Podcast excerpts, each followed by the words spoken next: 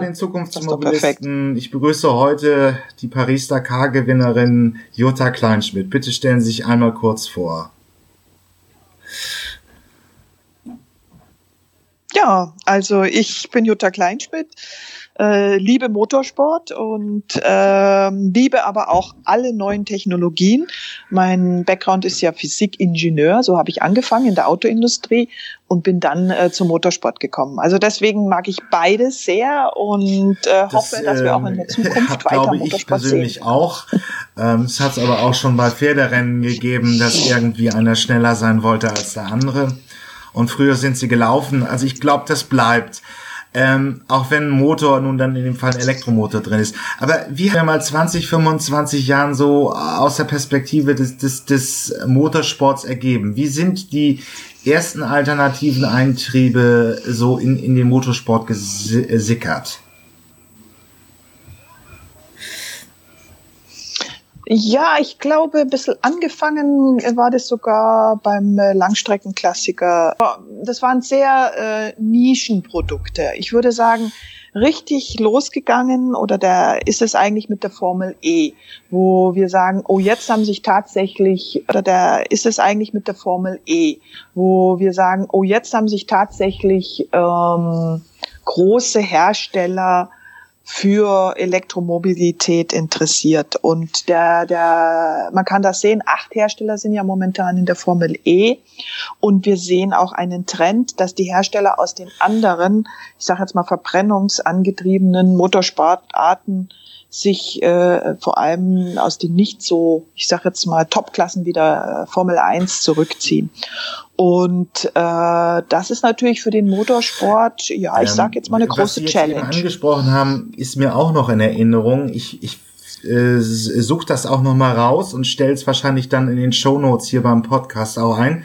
Das war diese Wildcard mhm. bei, bei mhm. Le Mans. Also es gibt dieses klassische äh, Reglement, was man halt kennt im Motorsport und eben bei Le Mans, also Benziner, dann hat, hat der Diesel ja als Antrieb von 2000 eigentlich sehr stark schon sehr dominiert. Äh, ich weiß nicht, wie viel Siege Audi produziert hat, aber das sind sehr viele. Äh, es gab immer dann diese mhm. Wildcard. Mhm. Wir haben bei Le Mans zum ersten Mal Wasserstoffantrieb gesehen. Und wir hatten einmal das mhm. Kanu von Nissan, was also im Prinzip ein Downsizing-Verbrenner war, der dann mit verschiedenen, äh, der, der keine mhm. aufwendigen Flügeln hatte. Ähm, was ist der Sinn von solchen Experimentierfeldern und wie hat man das dann sich weiterentwickelt?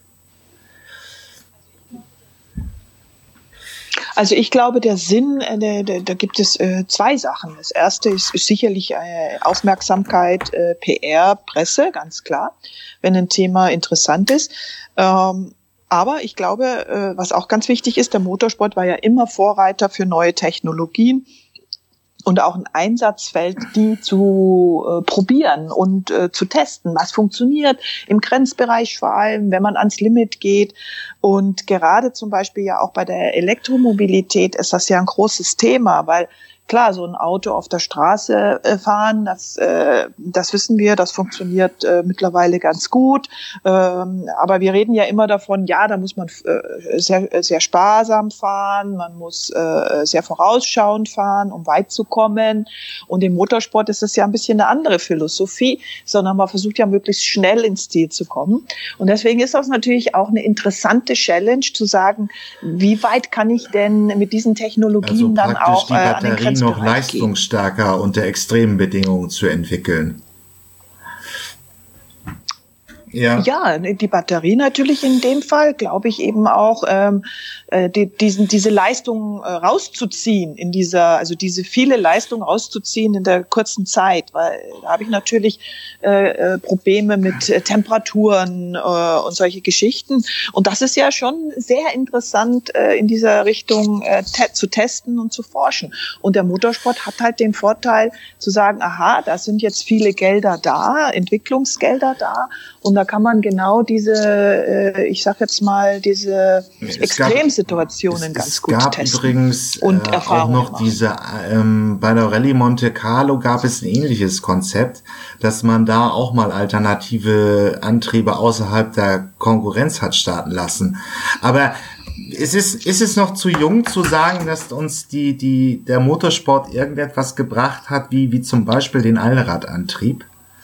Also das war ja im Prinzip mit dem Quattro in frühen acht, am Beginn der 80er äh, in der Rallye-Sport erprobt. Heute ist es mm, auch schon lange in der Serie drin und ja auch irgendwo ein Sicherheitsfeature, mm, dass man also wirklich schon eine konkrete Entwicklung herausgreifen kann aus diesem alternativen Antrieben im Motorsport und was das für die Serie bedeutet? Oder wird man das noch in ein paar Jahren erst sehen? Ähm, also da müsste man natürlich jetzt die, die Hersteller fragen, was sie genau daraus ziehen. Das ist für mich jetzt ein bisschen schwierig. Aber äh, zu sagen, dass wir da auf alle Fälle schon Erkenntnisse von haben, das ist äh, überhaupt gar keine Frage. Aber ich glaube, wir werden noch viele andere Sachen sehen. Also ich glaube zum Beispiel gerade im Motorsport, äh, äh, ich habe das letztes Jahr auch mal ein bisschen analysiert, weil das für mich ein sehr, sehr interessantes Thema ist. Ich könnte mir vorstellen, dass wir im Motorsport auch sehr wohl Wasserstoff sehen werden in Verbindung mit Elektromotor. Also weil äh, ja. äh, gerade zum Beispiel, wenn wir zu unserer Sportart kommen, wo wir dann auch weiterfahren müssen, ja, also wo die die Rennstrecke eben nicht nur wie bei jetzt der Formel E eine halbe Stunde ist, ähm, oder die, äh, äh, sondern wo ich eben dann wirklich auch mal zwei, drei Stunden äh, unter Rennbedingungen fahren muss. Da glaube ich, wird sich Wasserstoff mehr bewähren, weil ähm, es eben einfach eine viel, viel höhere Energiedichte hat.